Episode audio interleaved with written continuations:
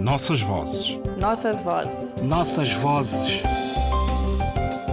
Nossas vozes. Um programa de Ana Paula Tavares. A memória dos acontecimentos. O ponto de origem não é o suficiente para que a memória possa organizar as representações identitárias.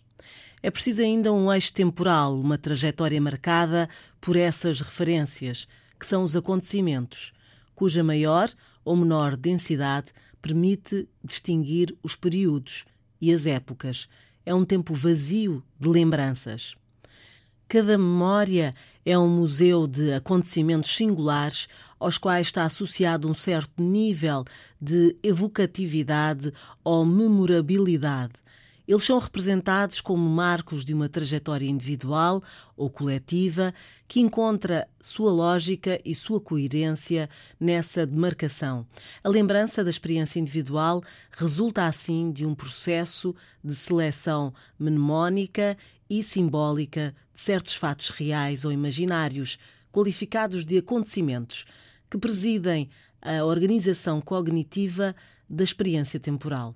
São como átomos que compõem a identidade narrativa do sujeito e asseguram a estrutura dessa identidade.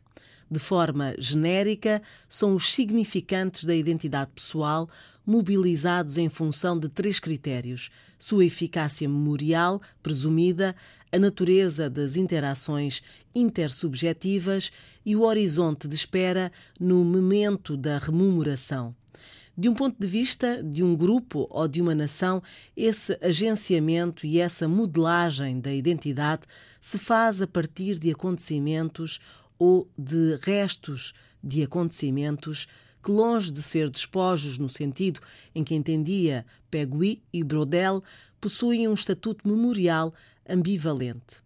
Os acontecimentos são tempos fortes que fazem memórias fortes. In memória e Identidade, Joel Candô, Paulo, editora Contexto, 2014. Sempre que se aproxima uma data, ocorre-nos perguntar como se dá a fixação de um momento que passa a fazer sentido como referente identitário para um determinado coletivo, grupo ou nação.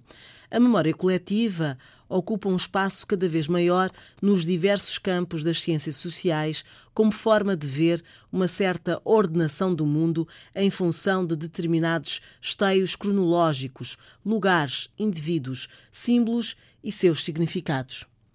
A memória, na língua portuguesa, através do latim memória, é, acima de tudo, reconstrução continuamente atualizada do passado, mais do que uma reconstituição fiel do mesmo. Somos seres do tempo e condenados ao tempo, e somos também o resultado das nossas memórias individuais e coletivas, por muito que as noções de memória e identidade sejam conceitos de grande ambiguidade.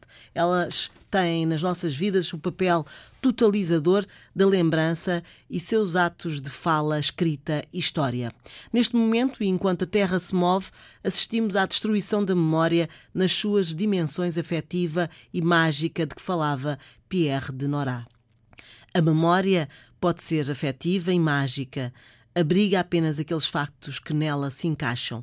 Ela nutre lembranças que podem estar desfocadas e telescopicamente aumentadas, que podem ser gerais ou detalhistas, particulares ou simbólicas, de acordo com a conveniência de cada caminho ou de cada cenário, de acordo com cada censura ou projeção, e ainda nas dimensões físicas, à medida que os locais de memória, designação do mesmo historiador francês, desaparecem diante dos nossos olhos todos os dias.